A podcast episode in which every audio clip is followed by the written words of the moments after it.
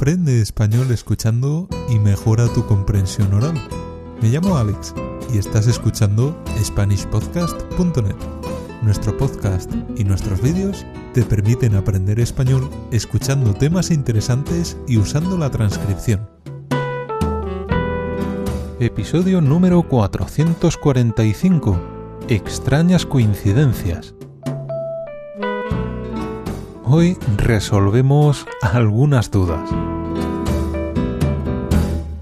Hola y bienvenido o bienvenida a otra lección de español de SpanishPodcast.net. Hoy vamos a resolver algunas dudas sobre el idioma español mientras mejoras tu comprensión oral. He llamado a esta lección extrañas coincidencias, porque algunas dudas son sobre palabras muy parecidas, pero con significados diferentes. La primera duda es esta. ¿Ojear con H o sin H? El mensaje que me enviaron fue este. Estábamos en clase de español y tuvimos una pequeña discusión. Uno de los alumnos estaba haciendo una presentación y utilizó la frase Estuve ojeando el periódico. Estuvimos un rato discutiendo mmm, si la palabra ojear se escribe con H o sin H. Bueno, pues eh, tengo que decir que podríais estar días, semanas, meses, años o incluso siglos discutiendo el tema. La palabra ojear sin H y la palabra ojear con H existen en el diccionario y, además, se pueden usar en la frase. Así que las dos pueden ser correctas. La palabra ojear con H significa pasar las hojas de un libro, una revista o cualquier otro objeto. Ya sabes, pones un poco de saliva en tu dedo y pasas las páginas. Eso es ojear con H.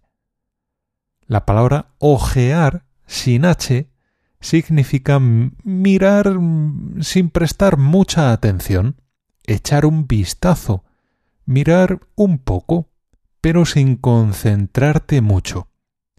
Por ejemplo, puedes mirar un periódico y solo miras las fotos y los titulares más grandes.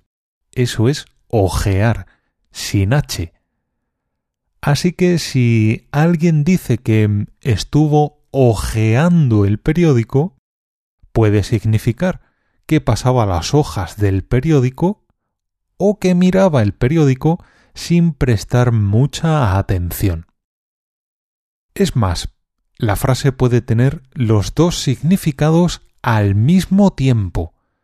Una persona puede ojear con H y ojear sin H un periódico al mismo tiempo. Así que no discutáis más sobre este tema porque todos tenéis razón. Vamos con la segunda duda. Está relacionada con la pronunciación de las palabras y con los acentos. Es un tema un poco complicado. Voy a intentar ayudarte con esto. Sílabas tónicas y acentos en español. La siguiente duda fue esta. He memorizado las normas para aprender los acentos ortográficos en las palabras.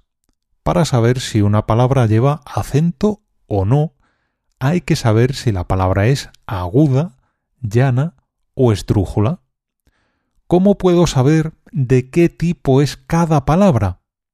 ¿Cómo puedes saber si una palabra es esdrújula, llana o aguda? Como sabes, las palabras en español se dividen en sílabas. Por ejemplo, la palabra pájaro se divide en tres sílabas, pa, ja y ro. Pájaro. Supongo que sabes que las palabras en español se clasifican en tres tipos según su sonido, agudas, llanas y esdrújulas. En todas las palabras del español hay una sílaba que suena más fuerte que las demás. Esta sílaba es la sílaba tónica. Para poder escribir bien los acentos en español, es imprescindible saber cuál es la sílaba tónica. Por ejemplo, en la palabra pájaro, ¿qué sílaba suena más fuerte? ¿Cuál tiene un sonido más potente? Te la voy a decir varias veces. Pájaro, pájaro, pájaro. Si tienes el oído bien entrenado, te habrás dado cuenta de que la sílaba más fuerte es pa. Como la sílaba tónica es la antepenúltima sílaba, la palabra es esdrújula. Otra palabra. Escucha atentamente. Camino, camino, camino. En este caso, la sílaba tónica es mi. Como es la penúltima sílaba de la palabra, esta palabra es llana. Otra palabra. Escucha atentamente. Pantalón, pantalón, pantalón. En este caso, la sílaba tónica es lon. Como es la última sílaba de la palabra, esta palabra es aguda. Muy bien. ¿Cómo sabes si una palabra es aguda, llana o estrújula? Pues mm, no es una respuesta sencilla. Si ves la palabra por escrito y lleva tilde ortográfica, ya sabes, la rayita que ponemos encima de algunas vocales en español. En este caso no hay duda. La sílaba tónica siempre es la sílaba en la que está la tilde. Por ejemplo, América tiene la tilde en la antepenúltima sílaba. Así que esa es la sílaba tónica. La palabra América es esdrújula. La palabra azúcar tiene tilde en la U, en la penúltima sílaba. Así que esta palabra es llana. La palabra desperté tiene la tilde en la última sílaba, así que esta palabra es aguda. Como digo, cuando hay tilde no hay problema. Si ves la palabra escrita y tiene tilde, no hay duda alguna. Tienes que pronunciar esa sílaba más fuerte que las demás. Pero, ¿y si no ves la palabra escrita? ¿Y si es una palabra que has oído? ¿Y si la palabra no tiene tilde? Entonces la solución es más complicada. Los nativos em, aprendemos a distinguir la sílaba tónica de las palabras cuando vamos al colegio.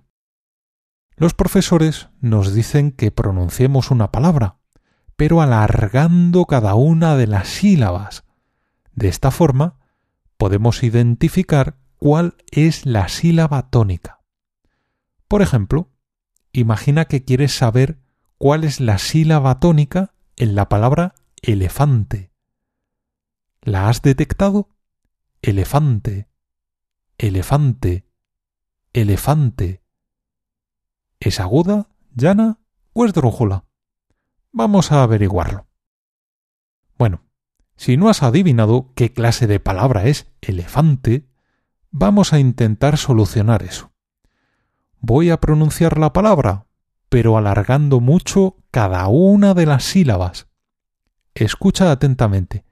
Elefante. Elefante. Elefante. Elefante. Hay cuatro opciones. ¿Cuál se parece más a elefante? Cualquier nativo te dirá que la tercera opción. Elefante. Eso quiere decir que la sílaba tónica es la penúltima y que por lo tanto, la palabra elefante es una palabra llana. Los nativos aprendemos el español escuchando desde que nacemos, así que esa es la herramienta que hay que utilizar. Es lo único que puedes hacer, escuchar la palabra con atención e intentar adivinar. Cuando escuches una palabra, si tienes dudas con la sílaba tónica, pronúnciala alargando cada una de las sílabas e intenta adivinar cuál se parece más. Otro ejercicio. Vamos a usar un verbo, el verbo disentir. Voy a pronunciar tres veces la palabra. A ver si puedes adivinar si es aguda, llana o esdrújula. Disentir, disentir, disentir. ¿Difícil? Bueno, ahora la voy a pronunciar, pero alargando cada sílaba. A ver si así puedes adivinarlo. Disentir, disentir, disentir. ¿Cuál se parece más a disentir? En este caso es la tercera opción. El verbo disentir es una palabra aguda. La sílaba tónica es la última sílaba. Esta es la única forma mm, de adivinar mm, si una palabra es aguda, llana o esdrújula con su sonido. Con el tiempo, si practicas eh, suficiente español, serás capaz de reconocer las sílabas tónicas automáticamente, igual que lo hacemos los nativos. Aún así, a veces vemos una palabra nueva y mm, tenemos alguna duda.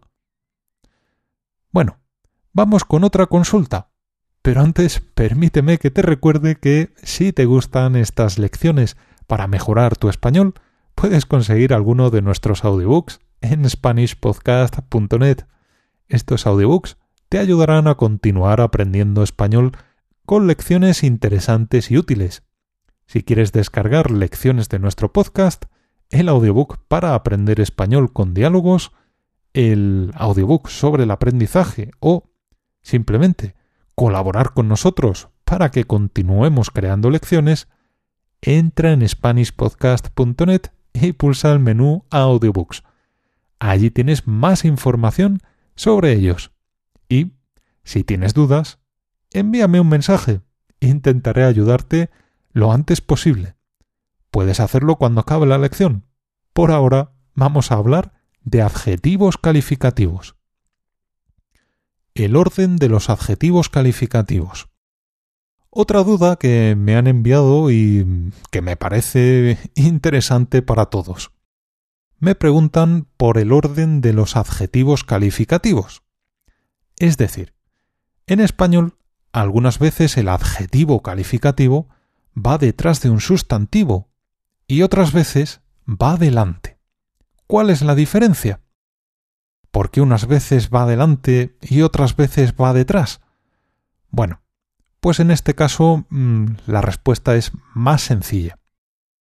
Ya sabes que un adjetivo calificativo es una palabra que se usa para explicar alguna característica que tiene alguien o algo. Por ejemplo, mi coche es rojo. Rojo es un adjetivo calificativo porque explica una característica del coche. Mi coche es mediano. Mediano es un adjetivo calificativo porque explica otra característica del coche, su tamaño. Existen miles de adjetivos calificativos. Fácil, nuevo, ancho, delgado, brillante, roto, bonito, feo, grande, pequeño. Generalmente los adjetivos calificativos van detrás del sustantivo. Un coche grande, un coche bonito, un coche caro, un coche rojo. Pero algunas veces los nativos decimos primero el adjetivo calificativo y después el sustantivo. Cuando hacemos esto, ¿por qué?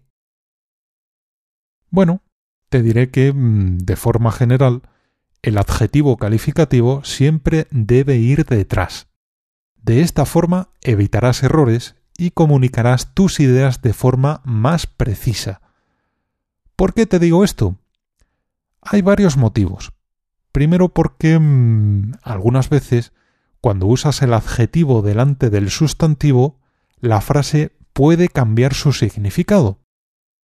Digo puede cambiar su significado porque mm, a veces ocurre y otras veces no.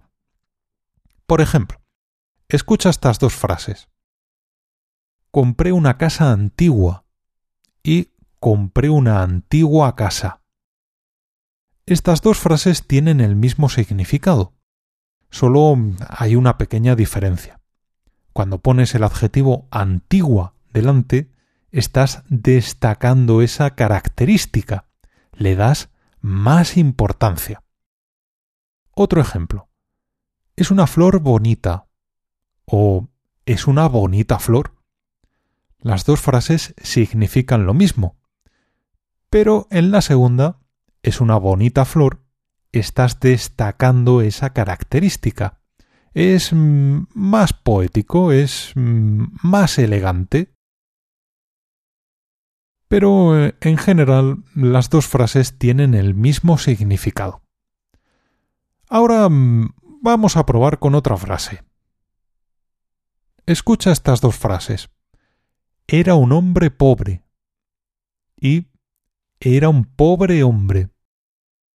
En este caso sí cambia el significado. Un hombre pobre es un hombre que no tiene dinero. Un pobre hombre es un hombre que ha tenido mala suerte en la vida, un hombre que tiene una historia triste. En este caso sí cambia el significado. Es difícil para un estudiante de español detectar estos pequeños cambios. Los nativos los detectamos fácilmente porque los aprendemos mm, desde que somos muy pequeños. Para aprender esto mm, no hay ninguna norma, no hay reglas. Tienes que comprender el contexto de la conversación o del texto. Tienes que comprender la historia que rodea a esa frase. Esto solo puedes hacerlo escuchando mucho español y leyendo español habitualmente, todos los días. Otro motivo por el que te recomiendo usar el adjetivo detrás es mm, porque algunos adjetivos calificativos cambian de forma si los pones delante del sustantivo. Por ejemplo, puedes decir es una casa grande o es una gran casa. Al poner el adjetivo delante del sustantivo, el adjetivo cambia de forma. En vez de grande, hay que decir gran. En este caso, mm, también puede ocurrir que el adjetivo cambie su significado.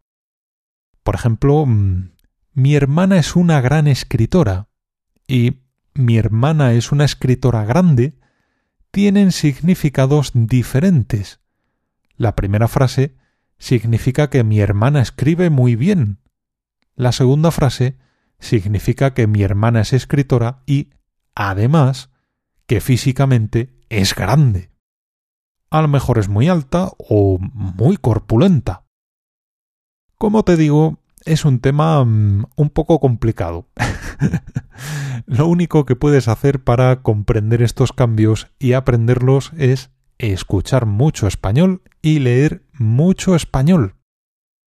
Cuando veas o escuches un adjetivo que va delante del sustantivo, presta atención al contexto. ¿Qué quiere decir?